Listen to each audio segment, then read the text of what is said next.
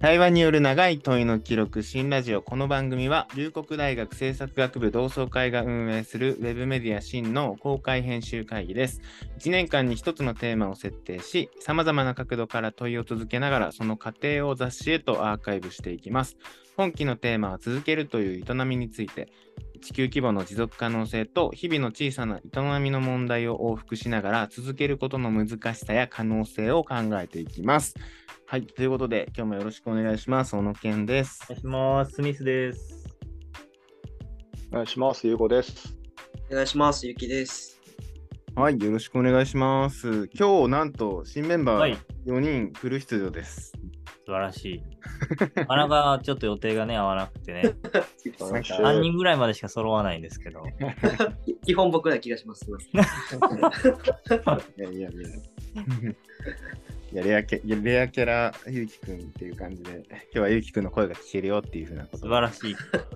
ゆうきくんのファンは今湧いてるよ、今。いや、ここにいるんですか？実は今日ですね、同じく制作学部同窓生メンバーの、えー、っと人がですね、一人ゲストに来てくれてますので、今日5人で進めていけたらなと思っております。はい。はい。は初、初かな、シーンで同窓生で女子、女子登場初かもしれない。ああ。そういえば。ちょっとゆうきくんの久しぶりかすむやん。確かに。確かに。一瞬でかすみましたね。ちょっとじゃあ自己紹介お願いします。はい、えー、龍谷大学政策学部5期生の太郎日です。よろしくお願いします。お願いします。お願いします。お願いします。太郎日ですね。はい、よろしくお願いします。関係値としては、だから、あれですね。え、どうなんやろ僕とか、ゆうごさん、スミスさんより下の規制で、ゆうきくんの1個上って感じか。おお、そうなのそうですね。うん。うんだからまあなんか敬語だったりタメ語だったりが入れ混じりますけど、まあ、まあ聞いてる皆さんあんまり気にせずにっていう感じですね。はい。よろしくお願いします。はい、よろしくお願いします。はい、前回ね、あのテーマが自分らしさで言ってみてですね、結構いろいろ話が展開していって、あの面白かったなっていう感じなんで、こちらもぜひ皆さんまた聞いていただけたらというふうに思いますが、まあ、それを受けて今日実は僕の持ち込みテーマで、まあ、自分らしさが自分と向き合うっていう風な中で、自由ってなるとその、えっと、より他者との関係値の中での生きやすさとか生きづらさってことがそれぞれあるだろうなっていう風なことでちょっと思ったので、自由にテーマをはい、させていただいてみましたので、ちょっと自由について今日はみんなで、えー、話をしていけたらいいかなというふうに思っております。はい。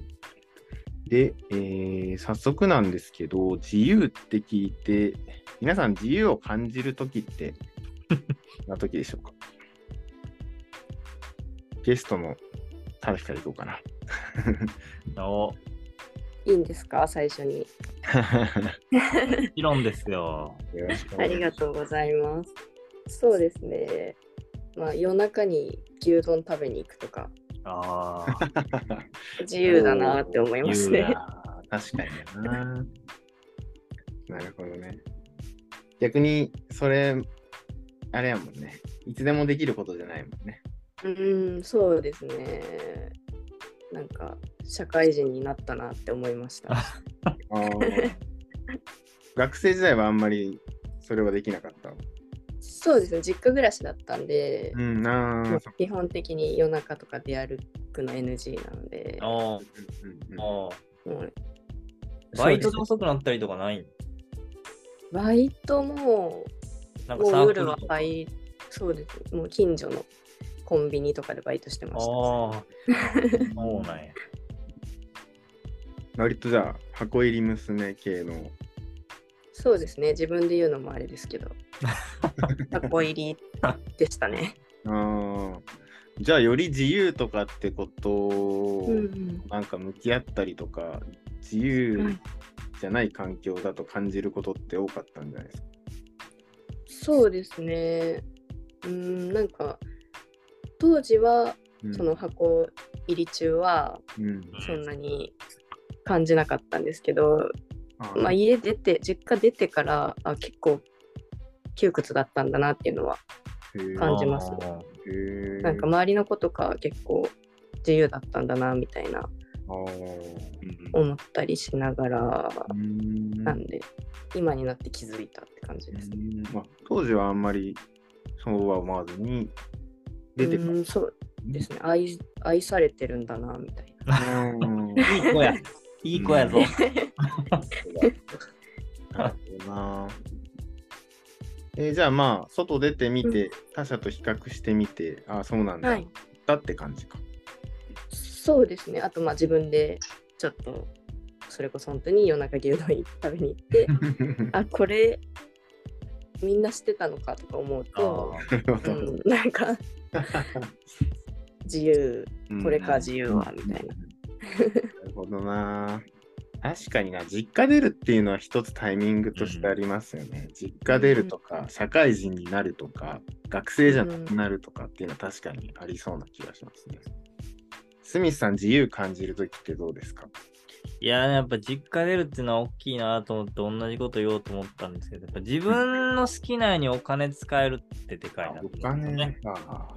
結構まあ時間的な話とかもあると思うんですけど、うん僕は結構お金を自由に使えるのが大きいなと思って、僕結構金遣い荒いんですよ。だから衝動的に物を買ったりしちゃうんで、やっぱそういうのをこう、まあ親がね、心配して、あーあんたはすぐお金を使うから貯めとくんやでってこうね、そういうこう言われてたんですけど、やっぱ。こうですよ。ああ、ラジオでは伝わりませんけど。そうそうそう。こいうやなんかで自由やなと思いましたね。だからその代わりやっぱこう責任、自分に言って責任を負わなあかんなっていうのはあるんですけど、まあ、欲しいもん買ったりとか、行きたいとこ行ったりとか、それこそ先週末にカニ食べに行ってきましたけど、なんかそんなをこうなんか自分でそうそうそう、いいっすね。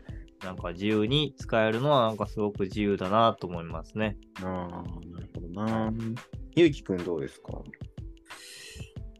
そうですね。僕はなんか、すごい、あの、銭湯とかで広いお風呂に入ってるとき自由だなと思います。なるほど。なるほどな。だからリラックス感というか、なんか、疲れから解き放たれてる感覚というか、うんすごくいいなと思います。でも、あの、お二人と同じで、結構やっぱ一人でいる時間とか、うん。お金使ってる時間っていうのが、すごく大きいなと思いながら聞いてます。ああ、なるほどな。え、家でお風呂、家でお風呂は入ります？シャシャワーだけとかじゃなくて？いや、でも基本シャワー派ですね。今まだ一人暮らしなんで、だから、だから結構その特別土日とかに銭湯とか、うんサウナとかが気持ちよかったりしますね。ああ、わまたサウナの人出てきた。この回サウナの人多いんですよ。そうそうそう。サウナ、サウナ道を極め中のゆうごさんはどうですか？そうですね。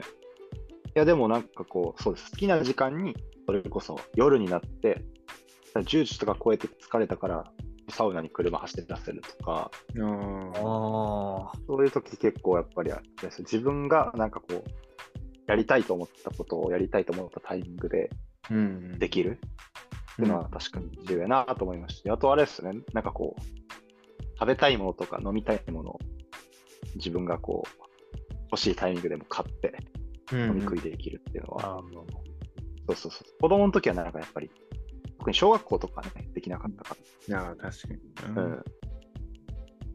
中高になってそのその自由をめちゃくちゃこう享受してテンション上がってた記憶があります。うん。うん。10時からサウナ行くんや。いやーそうそう、あ、あります、あります。極極論。しんどいやろ。や、そのまま寝るより、でも、行って、車で15分ぐらいで行けるので、行っ、て、いい。そうそうそう。で、3時ぐらいまで空いてるから、多分うわ、いいな、それ。それぐらいまでやって、好きすぎるのよ、え？サウナ好きすぎるのよ、ここの人たち。いやっぱ疲れをね、疲れをやそこまでやった疲れをそう、うんリセットさせるっていういいな。なるほど自由です。いいですね。なるほど。ケンはどうですか？僕はそうですね。もう本当になんか、あんまり縛られてるなって人生であんまりなんか、えいいんか悪いんかわかんないですあんまり思ったことなくて、多分まあ自由に育ててもらったんだと思うんですけど、それでもやっぱりあれですね。あの、大学のタイミングで僕は一人暮らしを始めたので、やっぱ一人暮らし始めてからとかっていうのは、自由を感じるとともに、もうなんか分かりやすくさっきスミスさん言ってくれたような、なんかお金とかもまあ管理もそんな、まあ大元は握ってるけど、まあある程度離れて暮らしてるから好き勝手多少使えるし、それこそね、牛丼じゃないけど、いつ何時にうん。食べても別に誰も見てないしその辺からやっぱ、うん、自由を感じるようにはなりましたかね。うん。だから、そこのギャップがありますよね。なんかさっきタロヒが言ってたみたいな、あの自由を感じることで、逆になんか、え、愛されてたなっていう感じで言ってくれてましたっけなさっき。ああ、みたいな感じとかはなんか離れてみて感じるところだったりするんかなって思いますけど、スミスさんもあのディスコードのの方にちょっと書いてくれてましたよね。はいはい失敗してくれる。あ、そうですよね。まあ、だから裏返しですよね。なんか、うっとしいなと思うこともあれば、やっぱりこう、なんか、それがなくなって寂しいって思うことやっぱあるじゃないですか。なんかこう日頃、自分のことを気にかけてくれてる言葉って、なんか、その時はあんまり思わないんですけど、やっぱなくなると、寂しいもんやなっていうのはやっぱありますよね。うんうんうん。うん。その辺ってタロヒどうすか？あります？なんかそんな感じですか？それよりももうちょっと自由だっていう気持ちの方が強いですか、そうですね。今は。まだ そこまでは至ってないですね。ああえ自由になって何年目なんですか、今？自由になって 2年目。2年目？はい、2年目。謳歌してるね。ああ、いいですね。うん、いいね、いいね。そうか。自由になって2いいな、自由2年目っていいな。で今日のタグに入れといてよ、自由2年目って。ああ、それ入れときました。入れといて、入れといて。そうか。まあ自分で自由にできるっていうのはなんかそうですね、他の人にこう心配してもらえるとかいう気持ちはちょっとこうね、ななんていうかな。他者の心配からはなんか離れたところで自分で生きていくみたいなことだから、逆に寂しさとか孤独さ感じる場面もあるかもねみたいなのってなんかちょっと前回と前回じゃないディスコードでも出てたりしたんですけどそういうのはじゃあ自由2年目的にはまだまだねえかな。そうですね。うんあんま感じないうんですね。うん、ゆうごさんって自由何年目ですか？えー、そうですね。なんかでも本当にガチで自由になったらそれは社会人になってからだろうけど、うん。感覚的に一番変わったのは高校かもしれないなとは。おあじゃあ結構長いね、自由歴。そうですね。なんかそこから、あの、やっぱり、親も一定のその、こう、選択の自由を、あなんかこう、くれくれてたなっていう感じはするから、やっぱ何年やろなるほどな。ああ、あな、え何年？あ。11、2年ぐらいじゃん。あ、そうか、もう10年以上。自由10年以上ですよ。ああ、すごいね。ロングランですね。もはやそこまで来ると、やっぱりこう、自由であるっていうことすら、あんまり、こう、頭に浮かばないですからね。それがちょっと当たり前になるんですね。うん。そうか。ゆうごさん、その自由であり続けるには、その分責任も発生するかな、みたいなことって書いてくれてたんですけど、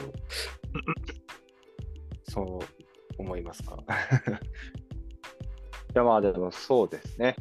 まあ、仕事ももちろん、ね、立場的にこういうことを自分で決められるから、これはでもしてくださいね、みたいなうんのが多分みんなあるだろうし、うんうん。まあ、プライベートでこう、ね、例えば結婚するってなると、家族と家族がこう、まあ、一つになるっていうのうん。があるわけですから、うんうんうん。そう考えるとこう自分の好きの好きな好き放題みたいなことが言ってこう多分難しくなってくる。うんうんなんかいい意味でそういう責任とか自由の形が変わってくるっていうのがこうライフステージによってみんな変化があるんじゃないかなとは思いますね。うんそうなんですよね。なんか話してて、自由と責任がなんか、なんていうか、こう、両輪にあるというか、なんかバランス大事というか、うん。責任が伴うっていうかですね、自由には。そうね。それって、それって割と、ゆうごさんも書いてくれてた僕割となんか、それはそれで好きな感じがあるんですけど、なんか責任が一定あるっていうの、なんか任されてる感じなのか、自分で選べるっていうことなのか。でもなんかうん、責任が起こる前の自分を思い出したときに、なんか高校生ぐらいの時とかって、なんか自分の責任になるとか、仕事を始めるってことをイメージしたときに、なんかすごいしんどそうで、うん。全然なんかそんな大人になりたくないって思ってたんですけど、なんか大人になって今責任があること、割となんか心地いいというか、なんか、なんか筋トレした後みたいな、いい感じってあるんですけど、自由と引き換えに責任が来るってどんなですか？皆さん的になんか楽しさいやとか。ー僕今働いてな8年目になるんですけど、うんうんやっぱちょっとずつこう後輩が出てくるわけですよ。うん、あなんか今まではすごいなんか気楽やったんですよね、それこそね。ーうんうんうん自分が一番下とかやったんで、なるほど。のびのびやりたいようにやって失敗したら、あのすいませんでしたっていうような 感じだったんですけど、やっぱ下が入ってくるとなんか、責任感じないとなーみたいなのが、うんちょっとしんどい時もあります。はい。そうそんなこともあります。確かに。ゆうきくんどうですか？そうですね、僕は今社会人3年目ですけど、1年目とか2年目の時ってすごい、いわゆる上司の責任に守られてたなっていう感覚があって、やっぱりその時って、まあ営業職なんで、まあな、やっぱり自分でもうどんどん行きたいし、自分でやっぱ責任持ちたいしみたいなことはすごく思いながら、なので、なんか自分がミスしても誰かに守られてしまうっていうのがちょっとなんかむずがゆいというか、歯がゆい感覚は結構あったかなと思います。うんうんうんいや、いいことですよ。あの、いいや、守ってくれるからと思う。いや、でもね、その感覚ももちろんありますもんね。ある日はどうですか？その仕事と自由みたいなことで。そうですね。私も結構責任感というか責任があるのも結構心地いいなと思うタイプかもしれないですね。うんうんなんか本当に守られてることで何か果たしたとしてもそれが成果結局自分の成果なのかって言われるとうんなんかそこになんか喜びみたいなのはあんま感じれなかったんですけど私ももう社会人4年目になって、ある程度の采配をさせてもらえるようになってきたので、そこでまあ仕事がうまく進んだりとかうん。なんか成果が出た時にはうん。あのその女子に守られてた時よりはすごい喜びとかうん。大きいなと思いますね。うん、確かにね。なるほどな。いや、なんか、ほんと、ここにいるメンバーが、なんか、なんか、みんなかっこいいっすね。すげえ、すげえなと思い。なんか、でもなんか、普通に最近、同級、高校の同級生とか地元の友達と喋ってると、やっぱ仕事、とにかく行きたくないし、とにかく休みたいし、なんかもう責任あることなんて任されたくないっていう話、会話の中にいるときって結構あるんですけど、何が違うんでしょうね。と思って。そういう場面ってありません？なんか。あれ、愚痴大会みたいなことでしょ、うんうんうん。いやまあ責任と関係ないまあ愚痴っても変わらんもんなと思ってしまうから、ちょっとあんま好きじゃないんやな。うんうんうんあの日はどうですか？なんかそういう場面ってある？ありますね、結構。まあ、愚痴、前向きな愚痴とか、前前向きというか、うんうん、なんか、最後は前向く感じの話とかならいいんですけど、うんうんやっぱりただ自分は悪くないみたいなうん。とかだと全然共感できなくて、うん。うん、友達減っちゃいますね。うんうん こんなこと言ったら友達減っちゃうかもしれない。大丈夫。ここの人たちが友達になってくれるから。お願いしやっぱます。自責と他責ってあると思うねんな。うんうんやっぱ他責にしてると、やっぱ愚痴の域を出ないと思うんですよね。うんうん結局だから自分の責任でね、やったら、やれたらなんか楽しいこともあるやろうし、まあ自分にベクトルが向いてるかじゃないかなと思うんですけどね。うんうんうんうんゆうごさんどうですか？そうですね。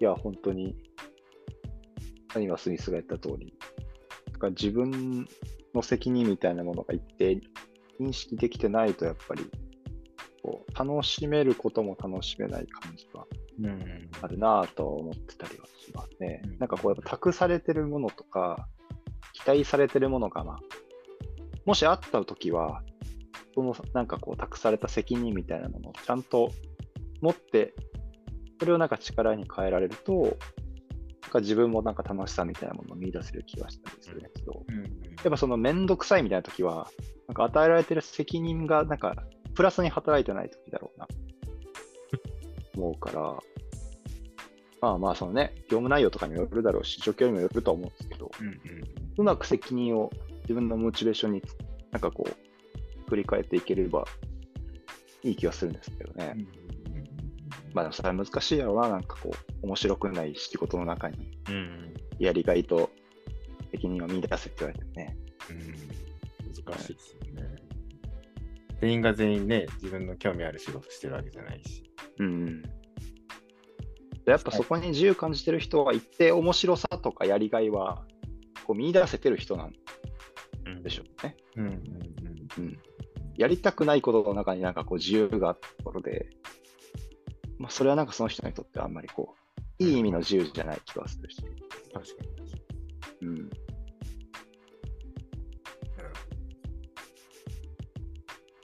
前々回ですかね、一人とみんなっていうテーマでうん話してたこともあったんですよ。すみさん言ってくれてたんですね。一人の方が自由だな。はいはい。なんか、そうなんですよね。自分の、自分の責任でやれる方が自由ってことなのかな？になるのかな？自由じゃないですか。自由自分の采配で決めれる方が自由じゃないですか。うんうんうんあんまりその、みんなから、みんなと一緒にいるとみんなで決めないと、みたいな話ですよね。うんうんうんうん姫さんってでもみんな派ですもんね。はい。私あんまりあの、一人で行動しないので、うんうんうん。はい。みんなでいてみんなをハックして、みんなの意見であるかのように自分の意見を言うのが好きです。はい。あ、一人派みんな派、ちょっとテーマもし2回前に戻っちゃうかもしれない。一人派みんな派ってどうですか？タロヒとかどうですか？私、みんな派になりたい一人派ですね。あ一人派になっちゃってるんですけど、ー、うん。でも、みんな派の方がきっとうまく回るんだろうなって思う場面はすごくあります、ね。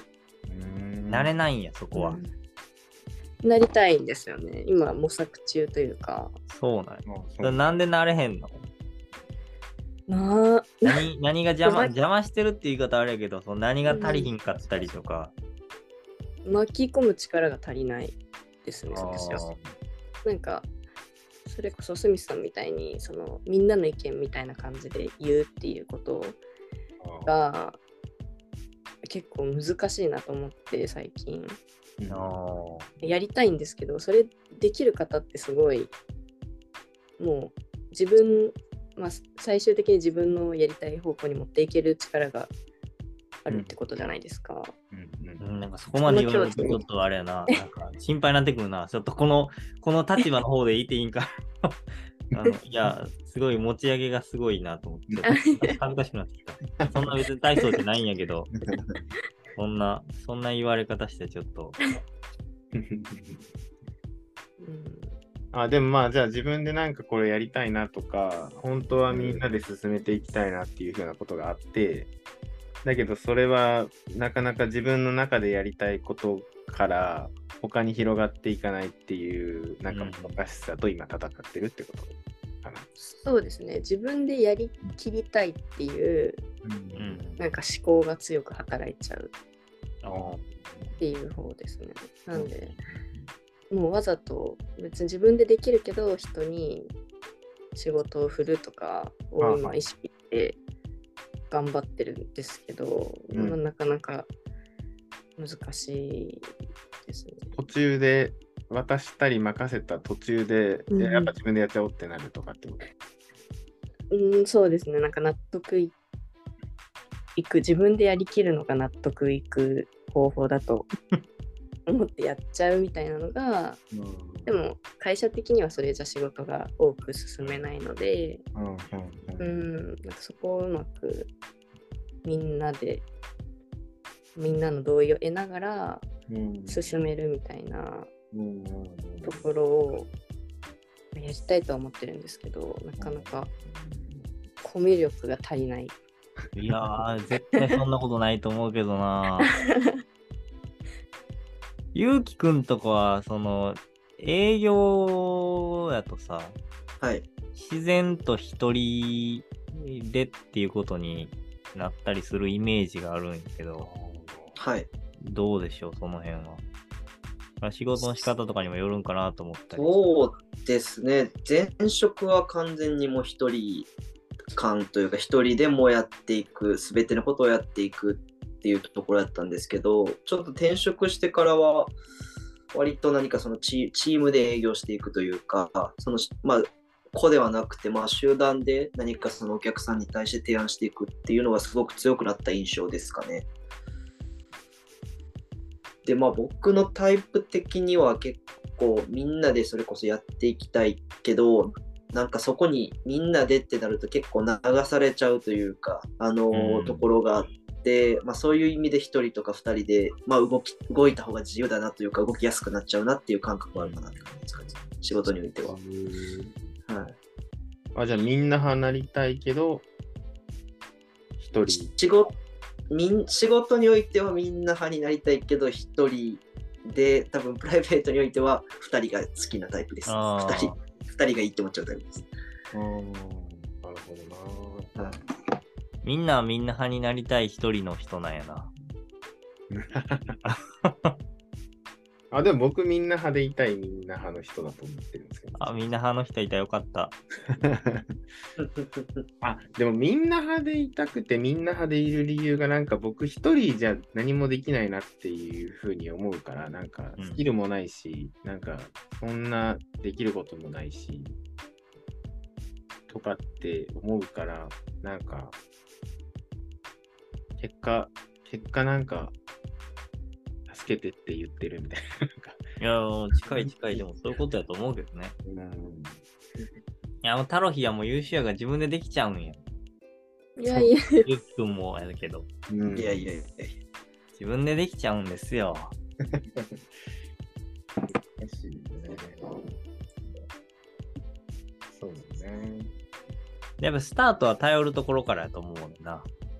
自分、自分のあれ、経験上では。だから、この件と同じやと思うわ。うんうんうんうん。できんから助けてもらうところから、なんか、気づいたらみんなでやろうぜ、みたいな。うんうんうんうんでも、そうなんですよね。頼る、頼る、そうみんな派でいようと思うとそうかもしれないですね。頼るの得意、不得意。どうですか？ゆうきくん。頼るの不得意だと思います。ああ、そうなんや。はい。はいでなんで？えーなんでですかねなんか、こんなことでちょっと、あのーまあ、仕事においてだったらあれってこ、これやったらなんか、自分で解決できるかなって思っちゃうというか、うんなんか、じそう人の時間取るの悪いなってなっちゃうというか、ああ、感覚ですかね。なるほど、なるほど。は素晴らしい。素晴らしいな。い。いやいや、素晴らしくないです。全然素晴らしくないと思いますよ。タロヒはどう？私も苦手ですね。そうですね。私も、まあ、相手のことを思ってというよりは、うん。まあ、一旦やってみるか、もうどうしてもわからないまではやりきるかってうん。思っちゃうんですけどね。いや、そうね。なんかさっきから聞いてて、ゆうきくんとタロヒが、結果一人派なんだけど、なんか、そこの理由が対照的だと思って、なんか、あちょっと、ちょっと違うよね。なんか、ゆうきくんはなんか、こんなん悪いかなんか、謙遜タイプのなんか、あれなんだけど、なんか、タロヒもうちょっと攻撃性のある、なんか、いう感じがして、面白いなと思って。そうやな。確かにな。いや、だからちょっと一人派みんな派になっちゃったけど、自自由、自由ですもんね。そうですよ。テーマは自由ですからね。だからまあ続けるっていうテーマの中でいくと、うーん、そうだな。また一人派みんな戻っちゃうけど、うん。あそうでもないか。まあ責任が一定あって、責任があって、ある程度自由な方が、なんか何事も続いていくんかなとか思うんですけど、うん。そうでもないですかね。どうかな。責任があって自由な方が続く。うん。ガチガチに縛られたルールの中の方がうん。続かないみたいなことってあるんかなとか思って、なんか想像しながら。ああ、縛りすぎるとあんまり続かへん。うん。でもなんか仕事においては僕結構責任が増すから自由になるっていう感覚はすごくあるかもしれないです。なんかやっぱ1年目、2年目の時ってある程度上司とか先輩から言われて、ある程度まあそれ通りに動くようなイメージが多いですけど、なんか責任が増すことによって、まあ営業とかでも仕事職場の中でもなんか、まあ、自分のやりたいように動きやすくなるというか、うん。うん。っていうすごくイメージはあるかなって感じします。責任が増すから自由になるってちょっと面白い。そうですね。なんか相反してる感じがあるんやけど。やっぱ裁量権みたいなイメージかな。うんなんか、裁量が与えられると自由になる。うん。まあ、それは責任と一緒か。まあ、任せられる、任されるとかそういうことですね。なるほど。まあだからルール、ルール、ルール、自由に対してのルールとか責任、ルールと責任ってまた違うか。ルールとか制約があることって、どう思います？なんか、それがないと、うん。社会って成り立っていかないし、なんかみんなで生きていけないなと思うんですけど、なんか逆にそのルールがあることで縛られたりとかっていうこともあるなと思うんですけど、どうですか？なんか法則とかま守ってました、ちゃんと。制服の、なんか、なんていうんですか、ああいう、き規定の制服でちゃんと通ってた。はいはい。持ってきた赤もん持ってきてないかとかね。とか、うんうんうんうん。いやー、まあ、学校時代は割とちゃんと真面目にやってましたね。そうなんですよね。僕もすげえ真面目だったから。そうなんですよ。僕解禁者やったからね。で僕も解禁者ね。いやー、ルール破ってる派の人いないですからね、この中に。でも箱入り娘やもんな。も絶対ルール守ってるよな。うもう一応そこの学校のとかは守ってきた。うん、そうですね。破りたいなとか思う時ってなかったですか？なんか僕、すげえずっと守っ、ルール割と守って生きてきたんですけど、なんか、たま、すっげえ遅れてくる子とか、うん。途中で抜けて、なんか窓の外で寝てる子とか、なんか、すげえな。羨ましいなとか思っては見てたんですけど、破りたいなと、ルール破りたいなって思う時ってありました？ゆうきくんとかどう？なんかそんなイメージが全然ないんだけど。いや、僕もやずる休みを何回かしたことあるぐらいで、そんな大した 大した。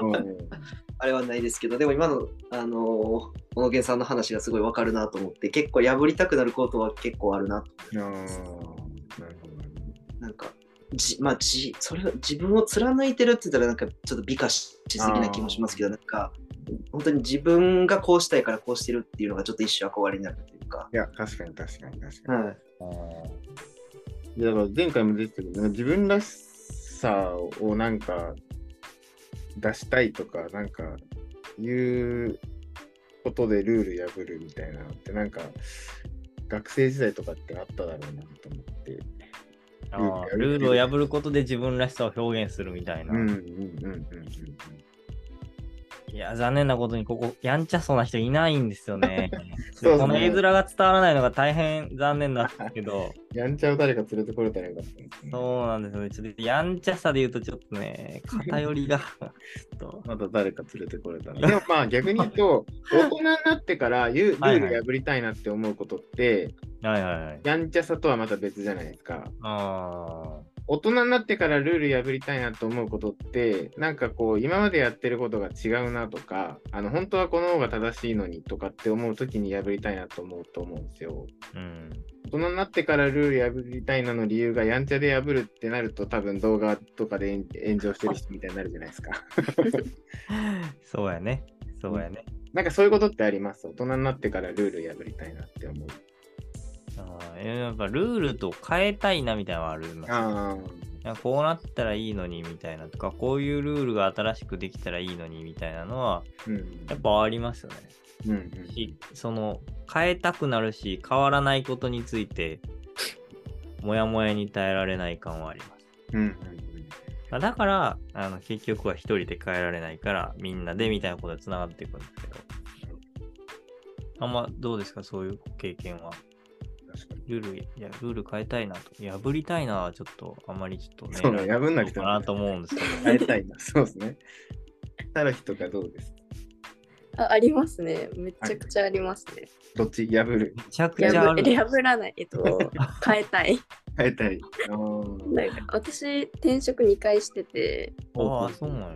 そうなんですよね。まあ、1回目も2回目も、やっぱ同じ不動産屋不動産業界でうん。3社やってるんで、うーん。いろんなやり方とかうん。見てきてあ、ー。あこれ絶対このルールでいくと効率悪いなとか、うんうんうん絶対ここで抜け抜けが出るなとか、うんうんうん。なんかそういうのを見つけたりして、もう変えた方がいいんじゃないですかみたいな感じでうん言うっていうのをうんうん。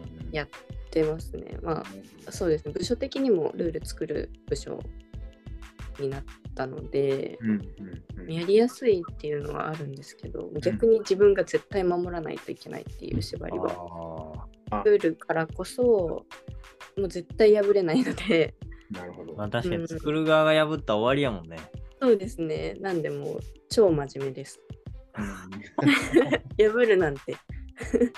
なんかある意味違絶う、違う箱に入ってる感じすんな、また。あ違う箱にあるまた違う箱、せっかく箱から出たらまた違う箱に。まあでも今度はね、自分でその箱作ってもんね。あまあそうですね自分で作ったね自分で作った箱に自分で入ってるっていう。うんいいな。確かに確かに。ゆうきくんどうですか？そうですね、まあ、変えたいとはすごくやっぱ思います。やっぱり、なんか、ちょっとこの制度おかしいよなとかっていうのは、やっぱその身近なところやったらやっぱ会社とか、まあ地域とか住んでる地域のこととかっていうのはやっぱりすごく関心もありますし気になるなっていうのはすごく多いかなと思います。うんうんうんうん。なるほどなあ、スミスさん、そのお仕事的に、その会社経営とかってことをはい見たりするお仕事だと思うんですけど、なんかこう続いていくために変化って必要だと思うんですけど、うん。なんかそういう意味で、一回決めたルールがそのままルールで、同じルールであり続けることって、やっぱりそういう意味でも危険だったりするんですか？うーん。。ものによりますすか？まあ、ものによるっていうのはあるんですけど、何のためのルールかっていうことやと思うんですよね。うんうんうんだからそれが、あの、多分、もともと作られた目的があって、うんでそれが、その、これからこうなりたいっていうことに対して、阻害してるのであれば、やっぱ変えた方がいいなと思うんですよね。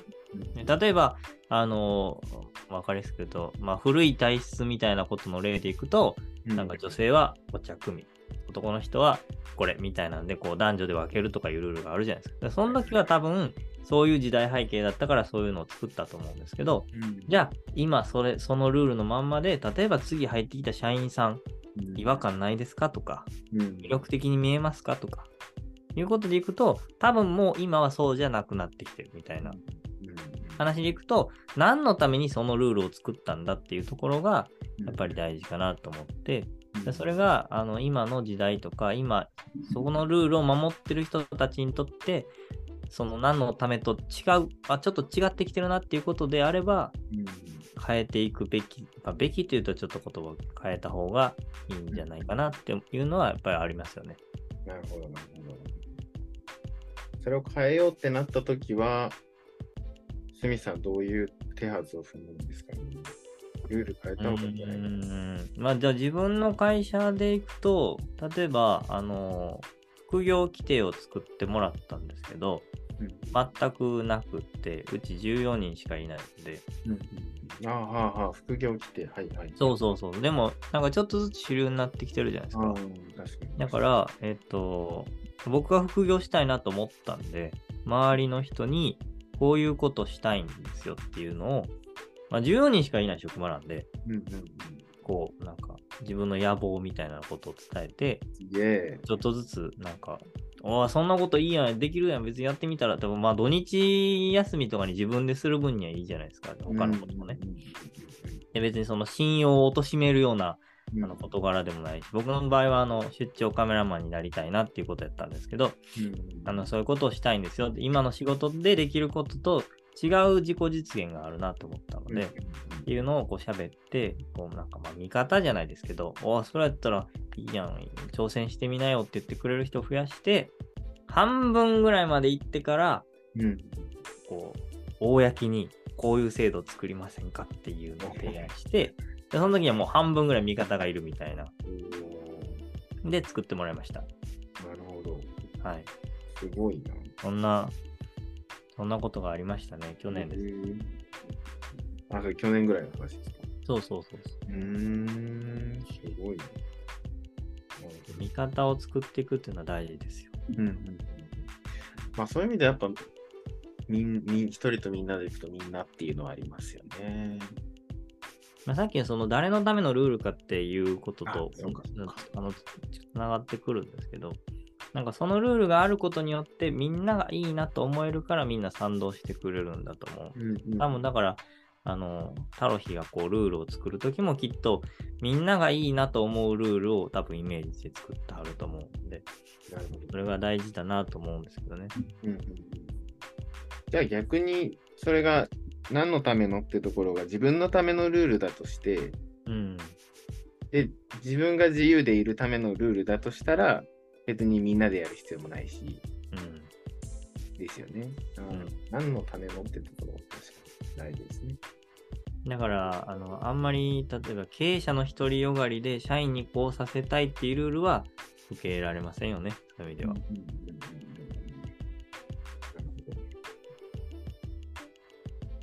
いや、確かに。だからそん。な、タロヒの方がね、もっとこう、模索しながらルール作りしてるんじゃない？どうですか？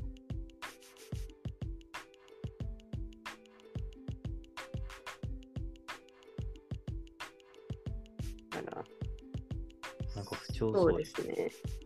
まあ、めちゃくちゃアンケートとか取りながら、あうん、結構社員も今、200, 200はいかないんですけど、あ、すごい150、60人とか、あ、そっか、そんだけいたらそうなん。うん、いたりとかすると、やっぱりもうウェブアンケートを取っちゃって。まあ多少の少数派はもう、やっぱ聞けないっていうのが難しくて、そこのケアとかが難しいですね。なるほど。